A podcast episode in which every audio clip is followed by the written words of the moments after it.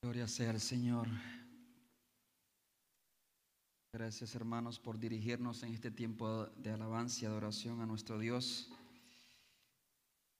Y es que el nombre de Jesús ha transformado la vida de muchas personas a lo largo de, la historia del cristianismo en realidad.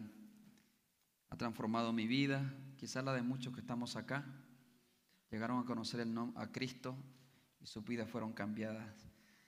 Dice la Biblia que en ningún otro hay salvación, porque no hay otro nombre bajo el cielo dado a los hombres en que podamos ser salvos. De hecho, a los primeros cristianos se les prohibió predicar en ese nombre, en el nombre de Jesús. Y a su nombre en realidad se doblará toda rodilla de los que están en los cielos y en la tierra y debajo de la tierra, dice la palabra de Dios. ¿Usted cree eso?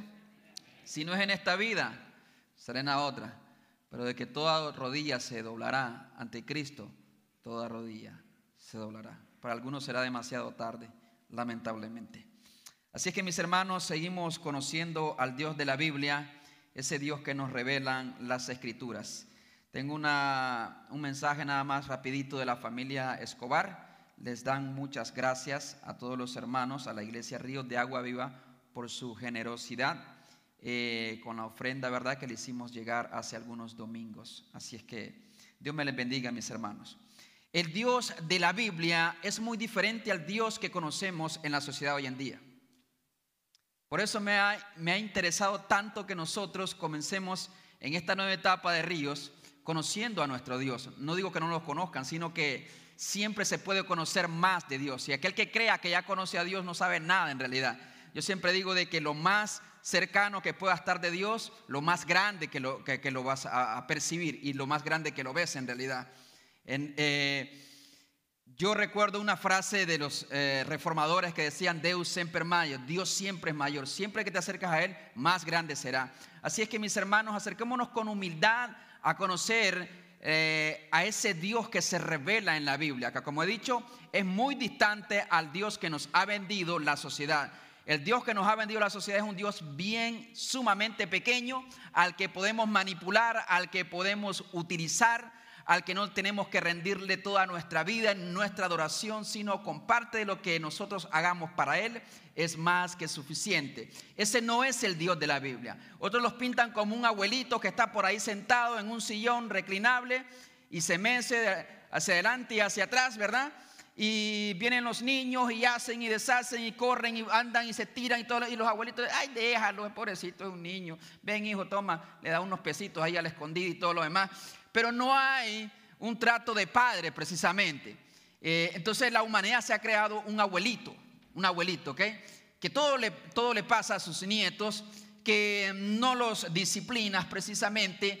¿Por qué? Porque es puro amor y pura misericordia no es el Dios de las escrituras, no es el Dios de la Biblia. Cuando nosotros nos acercamos al Dios de las escrituras, entonces vamos a, presentarnos delante de Él, en primer lugar, con gratitud, con reverencia, con temor y temblor, porque entendemos delante del Dios, delante del Dios en quien nosotros estamos. Pero cuando no, cuando desconocemos a ese Dios, hacemos cualquier cosa en iglesia y cualquier tipo de circo en la iglesia, por comprar más adeptos a la iglesia. Y esa no es la iglesia del Señor. ¿Sí ya estoy hablando de la iglesia, hermano? No, no estoy enojado. Es que hoy en día hay tantas cosas que pasan en las iglesias, hermano, que deshonran a Dios. Y es para ellos la palabra precisamente de Mateo capítulo 7, versículo 21 en adelante, cuando dice el Señor, eh, no todo el que me dice Señor, Señor entrará en el reino de los cielos, sino el que hace la voluntad de mi Padre que esté en los cielos. Y muchos me dirán aquel día, Señor, en tu nombre, y en tu nombre hicimos, y en tu nombre predicamos, y en tu nombre echamos fuera demonios, en tu nombre hicimos milagros. Apartados de mí, malditos al fuego eterno, nunca te conocí. Porque son personas precisamente que nada más utilizaron el nombre de Jesús para sus propios bienes. Y vemos toda clase de manipulación en las redes sociales, eh, también en la televisión y por lo tanto mi misión es darte a conocer un poco de lo que es el Dios de la Biblia. ¿Estamos listos? Mm, es imposible conocer en su totalidad al Dios de la Biblia.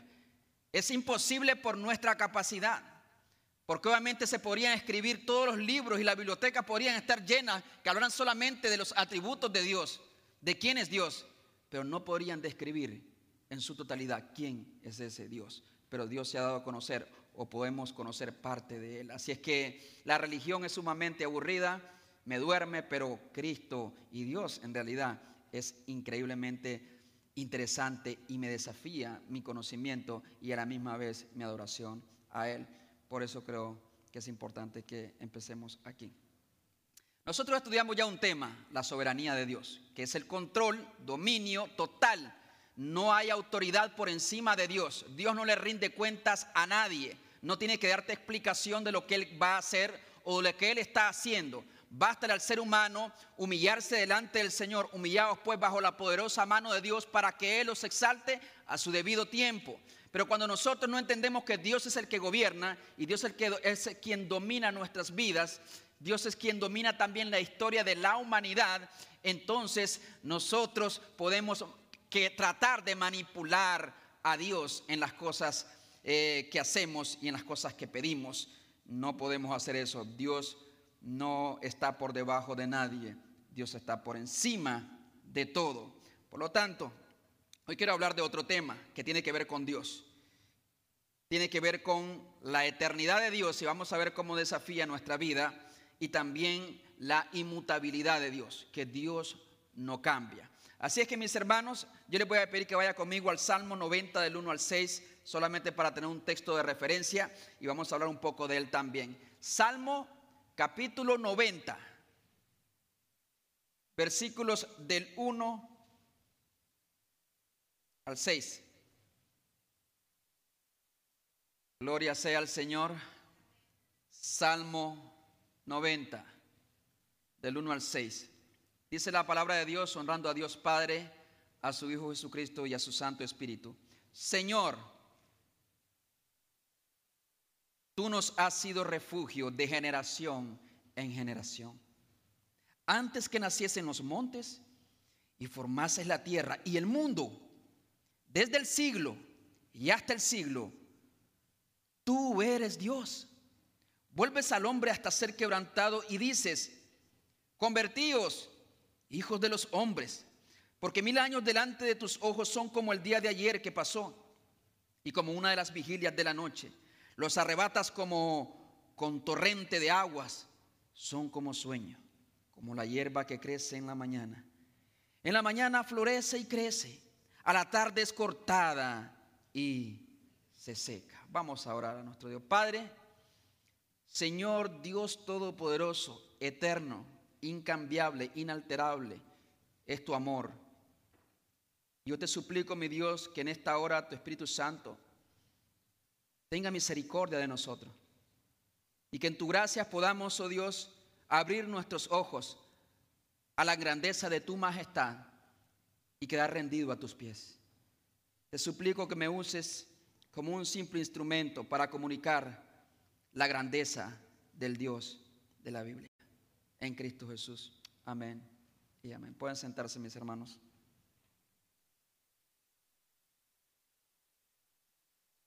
la eternidad de Dios.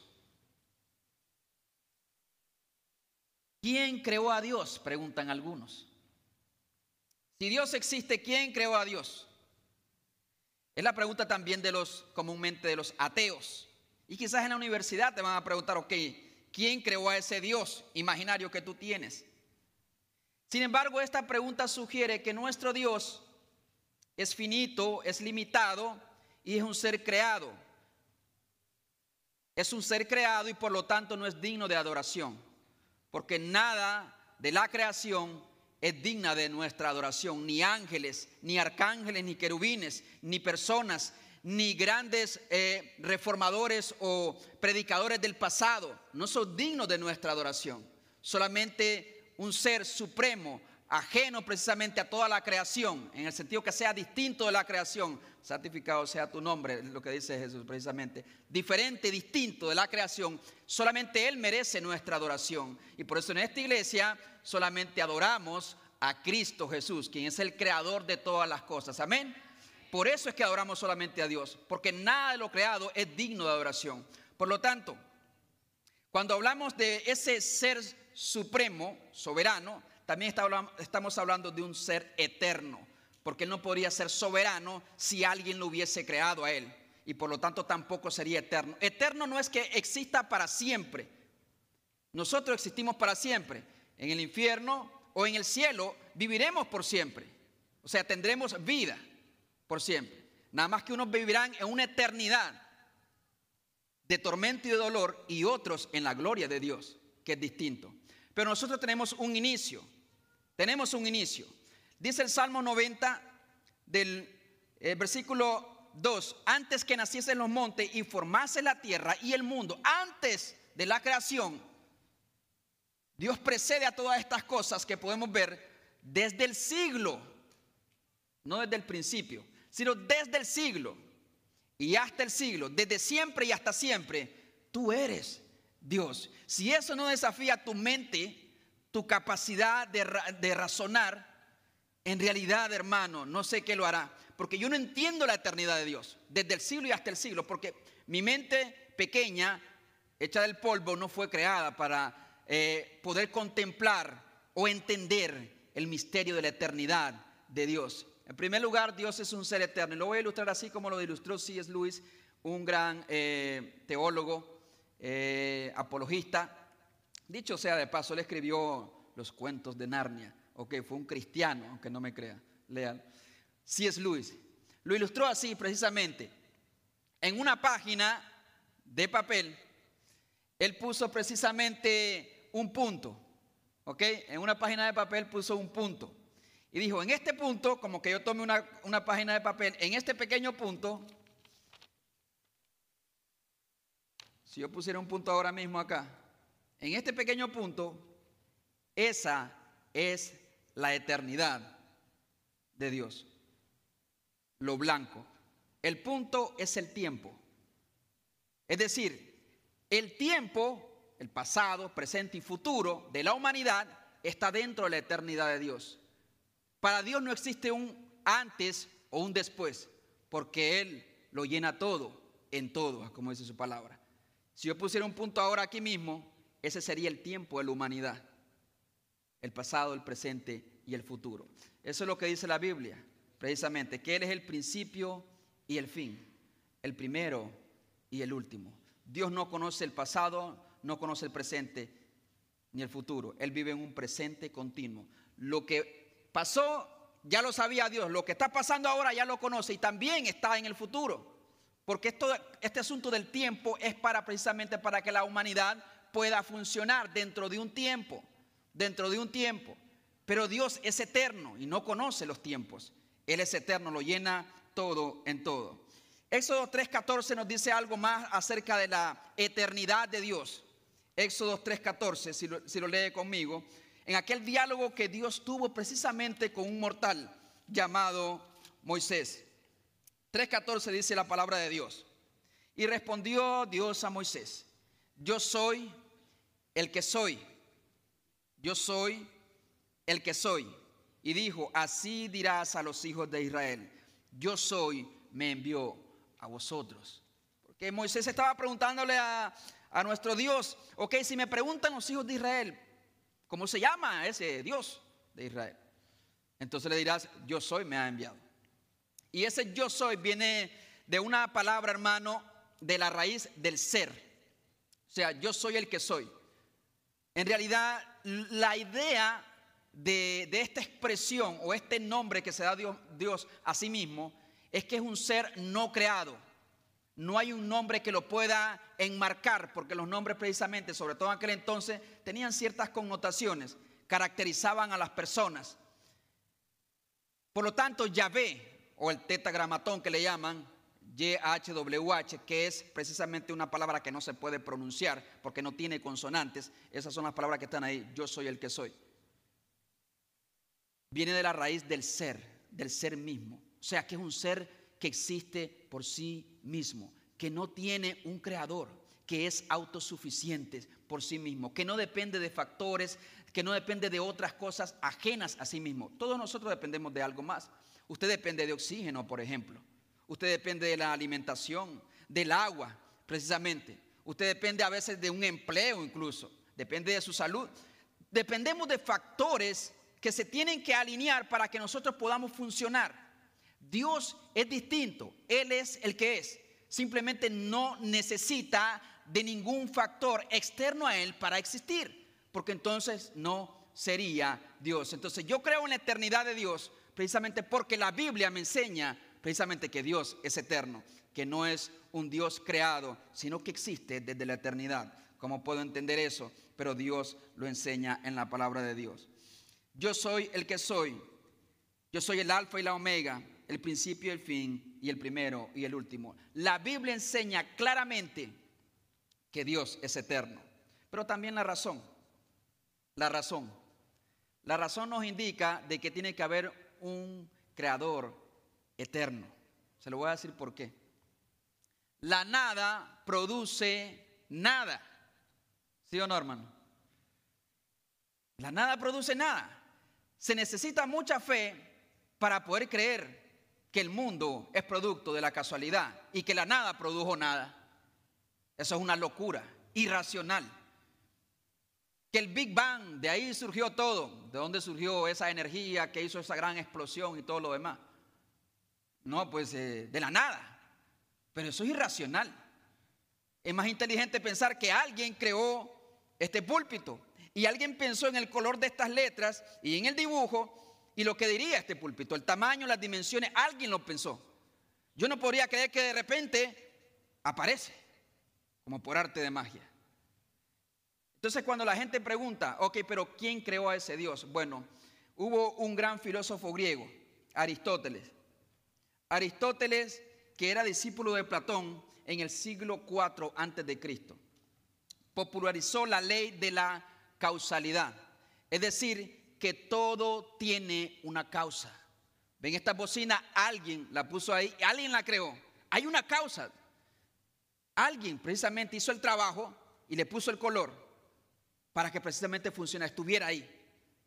La causalidad. Vivimos un mundo de causa y efecto. Dios dijo y se creó las cosas. Por lo tanto, nosotros tenemos que llegar a una conclusión. ¿Quién creó a esa causa? O sea, al creador de estas cosas. Yo podría decir, bueno, la creó Dios. Ahora, ¿quién creó a Dios? ¿Quién creó a Dios? Entonces nosotros tenemos que concluir, Dios es eterno. No fue creado por nadie. ¿Qué dice la ciencia? Precisamente, el mundo existe precisamente por de una explosión o tantas teorías que hay por ahí, pero la más común, el Big Bang. De una explosión que dio origen y de pronto existe la ley de la gravedad y la Tierra está a la distancia precisa y hay un mundo perfecto diseñado y hay ADN en nuestro cuerpo que de alguna manera determina, ¿me entiende? el color de nuestros ojos, la piel, que es como el libro de nuestra vida, tan complejo que aún grandes científicos precisamente han concluido, esto no puede ser producto de la nada. ¿Y qué dicen ellos? Bueno, el universo es eterno, de ahí surgió todo, pero el universo no puede ser eterno, porque como dice la ley de la física, le llaman la segunda ley de la termodinámica de la física, todo lo que es materia está en proceso de destrucción. Todo, por eso no puede ser eterno tampoco. Es ilógico pensar que el, universo ha estado ahí desde la eternidad. No puede ser así. Es más lógico pensar en un Dios eterno y no en que la nada produjo nada. Así es que jóvenes, sobre todo ustedes que son desafiados en las universidades, en las escuelas, que los quieren hacer ver como mentes pequeñas, que no abren el entendimiento tus maestros, tus compañeros, ¿y cómo crees en un Dios imaginario? Preséntame a ese Dios. Tú solamente dile, ok, ¿de dónde viene todo? El Big Bang, ¿de dónde vino la energía del Big Bang? De la nada, eso sí es una burrada. Pensar que la nada produjo nada. Tiene que haber algo eterno. Y yo creo que lo más lógico es pensar que hay un creador eterno. Amén, hermanos. Y ese es el Dios que se revela en la Biblia. Es un Dios eterno. Ahora, ¿cómo afecta esto mi vida? Bueno, el salmista cae en adoración delante de este Creador eterno. Y dice eh, en Salmo 90, versículos 3, vuelves al hombre hasta ser quebrantado y dices, convertíos hijos de los hombres, porque mil años delante de tus ojos son como el día de ayer que pasó y como una de las vigilias de la noche.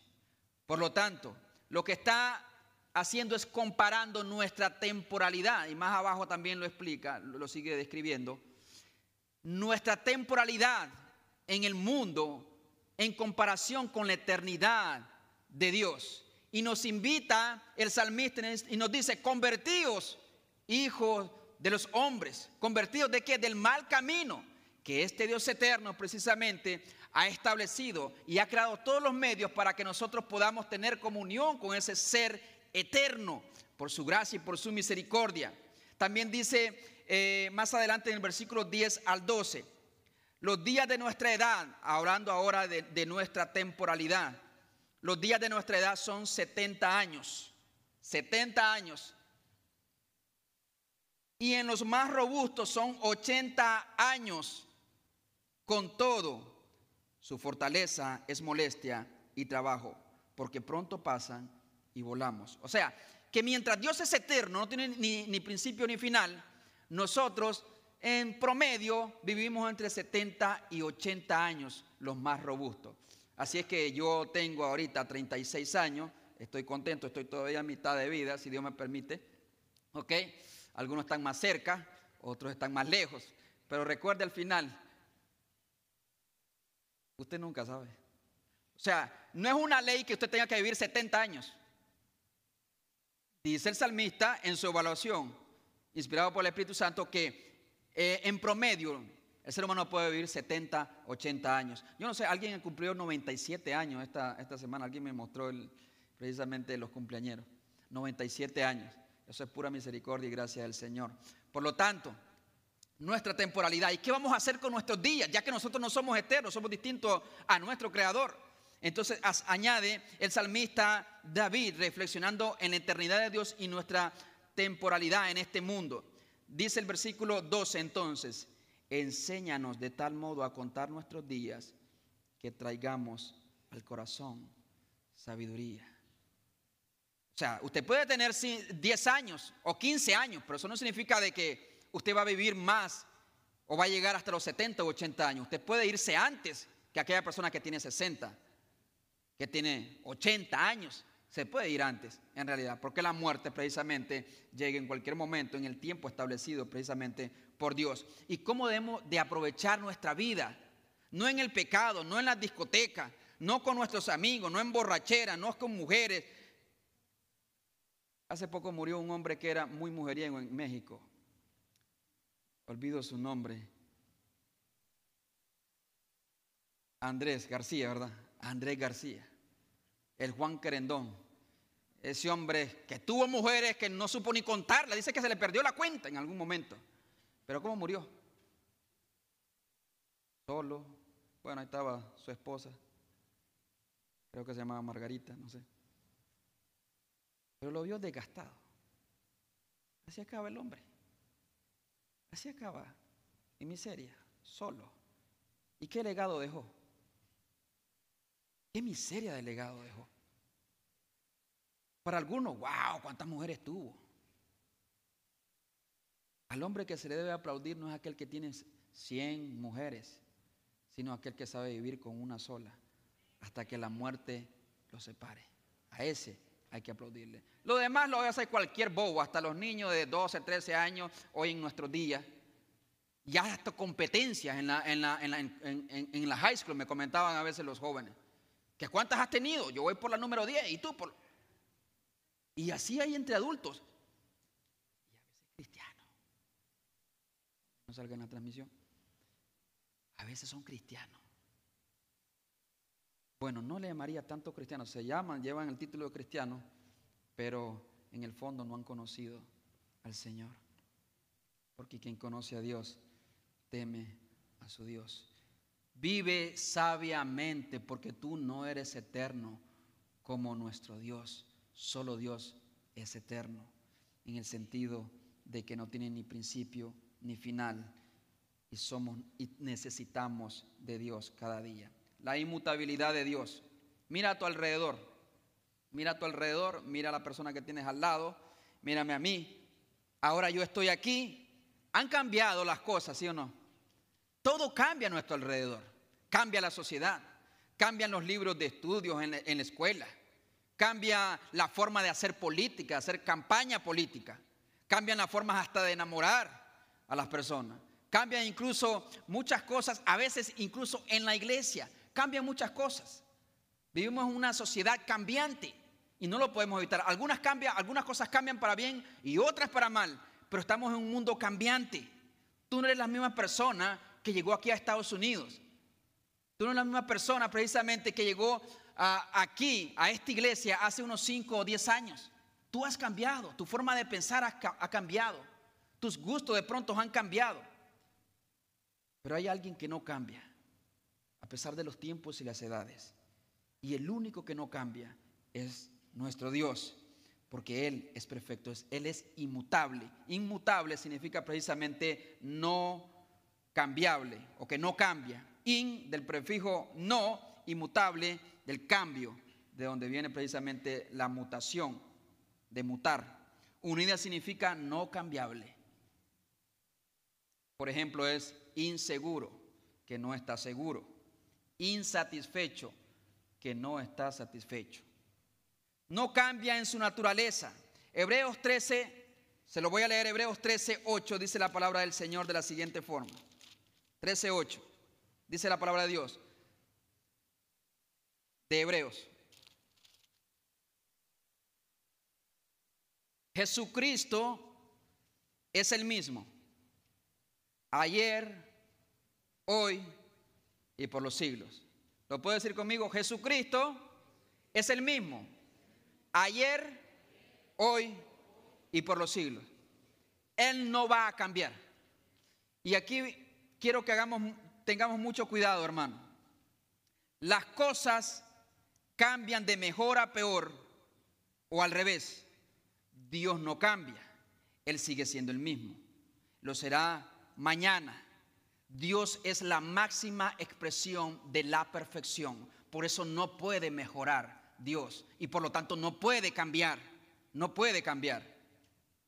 Ni puede ser más sabio, ni puede ser más fuerte, ni menos fuerte que antes. Es el mismo Dios que hacía milagros en el pasado, es el mismo Dios poderoso y que puede hacer milagros en el presente, y es el mismo Dios que también puede hacer milagros mañana. O sea, cuando Dios hace un milagro o ejerce su poder sobre nuestra vida, no disminuye su poder, sino que su poder se mantiene inalterable, incambiable. Y esto es importante porque debería alimentar nuestra fe, debería, debería alimentar nuestra confianza en nuestro Señor es inmutable en su naturaleza, que no cambia absolutamente en nada. Usted y yo podemos mejorar o empeorar. La iglesia puede mejorar o empeorar. La música puede mejorar o también empeorar. Como padres, como hermanos, como abuelos, todos podemos cambiar. Él es el supremo, quien está por encima de todas las cosas y por lo tanto no puede cambiar, no puede aprender cosas nuevas. No cambia Dios ni en su naturaleza, es decir, en su poder, en su majestad, en su santidad, pero tampoco cambia en su palabra. Y aquí, aquí voy con algo importantísimo, hermano. Mateo 5, 18 dice, porque de cierto, de cierto digo, que hasta que pasen el cielo y la tierra, ni una jota, ni una tilde pasará de la ley hasta que todo se haya cumplido. Y esto tiene que ver con los decretos de Dios o los planes de Dios para la humanidad. Dios no está cambiando de opinión como nosotros a veces solemos cambiar de opinión. No me gusta más este cuarto color, eh, color crema. Lo voy a pintar en un colorcito ahí como gris. Y vivimos cambiando. No me gustan más estos zapatos, no me gusta más esta ropa, no me gusta más el color del cabello. Me lo voy a pintar, me lo voy a rizar, me lo voy a alisar. Entonces, o sea, sí, en nosotros entendemos ese lenguaje. Pero delante de Dios y en su naturaleza, Él es incambiable, en realidad. Él es incambiable. ¿Y por qué hacemos cambios? Pues para mejorar. A veces porque estamos insatisfechos y queremos vernos mejor o queremos ver mejor algo en la vida. Dios es incambiable y sus decretos y sus decisiones que Él ha tomado no serán alterados por la mano del hombre ni por el poder o los poderes espirituales de maldad. Dios ha trazado, ha trazado un tiempo y un plan para la humanidad y todo va en esa dirección. De hecho, dice la Biblia que el mundo pasa y la idea de ese, eh, esa expresión, el mundo pasa y sus deseos, es que hay un mundo con sus valores, con sus sistemas que está siendo empujado, que está pasando, que lo está empujando según el tiempo y el cronómetro de Dios hacia el final del mundo. Pero su palabra no pasará. Por lo tanto, sus propósitos no pasarán sin que se hayan cumplido en la humanidad. Por lo tanto, su inmutabilidad demanda nuestra fidelidad a Él, porque Él es digno de confianza en el pasado, así como nuestros padres, nuestros ancestros en la fe confiaron con, con todo el corazón en ese Dios de milagro poderoso, nosotros también podemos confiar en ese mismo Dios. No ha cambiado, hermano. El mismo poder que del cual se beneficiaron grandes hombres de Dios en el pasado, la nación de Israel en múltiples ocasiones, el mismo Dios que abrió el mar y a veces lo vemos como algo que quedó allá, miles de años en el pasado. Y como dicen, vivimos de las glorias pasadas. Pero yo quiero que nosotros entendamos que ese mismo Dios es el mismo de ayer, hoy y por los siglos de los siglos. Y por lo tanto es digno de confianza. Nosotros podemos confiar en su poder en su gracia, en su amor, en su misericordia, así como confiaron en el pasado los grandes hombres de Dios. Y por último quiero decir, sécase la hierba, marchítase la flor, mas la palabra de Dios permanece para siempre. Nunca cambiará la palabra de Dios. Vivimos en tiempo de apostasía. Apostasía es distanciarse de los mandamientos de Dios. El ser humano en su esfuerzo y las iglesias, en, en la religión en general, en su esfuerzo por añadir personas, por quedar bien con la gente y con las multitudes, han tomado la verdad de Dios y la tuercen para decir algo que Dios nunca dijo. Dicen paz, paz, paz. Como los profetas allá, como dice Jeremías capítulo 29, dicen paz, paz, paz, y no hay paz. Es falso. Te dice el mundo, eres un campeón, estás completo, cree en ti mismo. Dios nunca me dice a mí que crea en mí mismo. ¿Cree en quién? En Cristo. Pablo me dice, miserable de mí, ¿quién me librará de este cuerpo de muerte? Pero a veces el mundo hoy en día Dice, tú eres un campeón, campeón. Dice Pablo, yo soy un miserable. ¿Quién tendría la verdad? El mundo. Pura psicología barata es lo que se está promoviendo, hermanos. La verdad de Dios fue verdad ayer y es verdad ahora y será verdad por los siglos de los siglos. Permanece para no cambia, es inalterable. Por lo tanto, es que los tiempos han cambiado. Sí, los tiempos han cambiado, pero Dios no ha cambiado ni su palabra ha cambiado. Es la misma.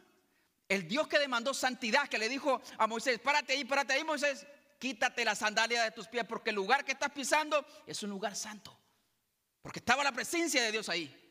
Ahí estaba la majestad, en aquella zarza que ardía, pero no se consumía por el fuego. Esa era la maravilla, no es que ardía en fuego, sino que no se consumía aquella zarza. Y le dijo, espérate.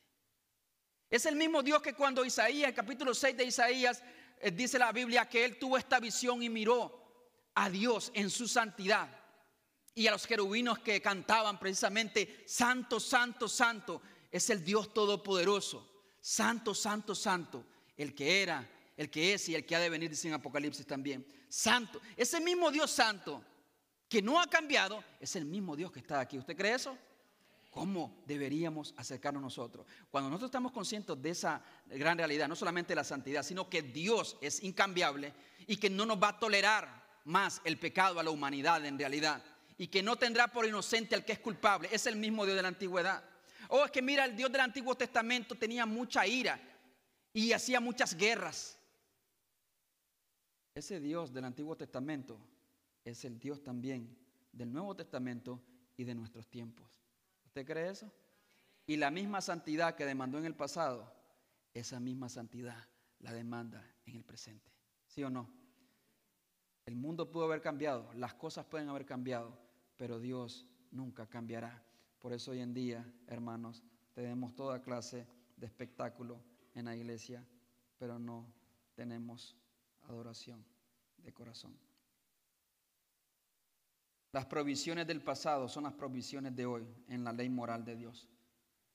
El problema es cuando tratamos de ajustar las enseñanzas de Dios, la palabra de Dios, a lo que demanda la cultura, a lo que demandan las masas, las personas. Y créame, hoy en día la gente no, habla poco o nada de Dios. Todo gira en torno al hombre, precisamente.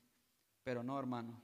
Creo que una iglesia que quiere adorar a Dios tiene que empezar conociendo a Dios. Y gran parte de la falta de adoración y servicio y consagración a Dios es porque la gente desconoce al Dios de la Biblia.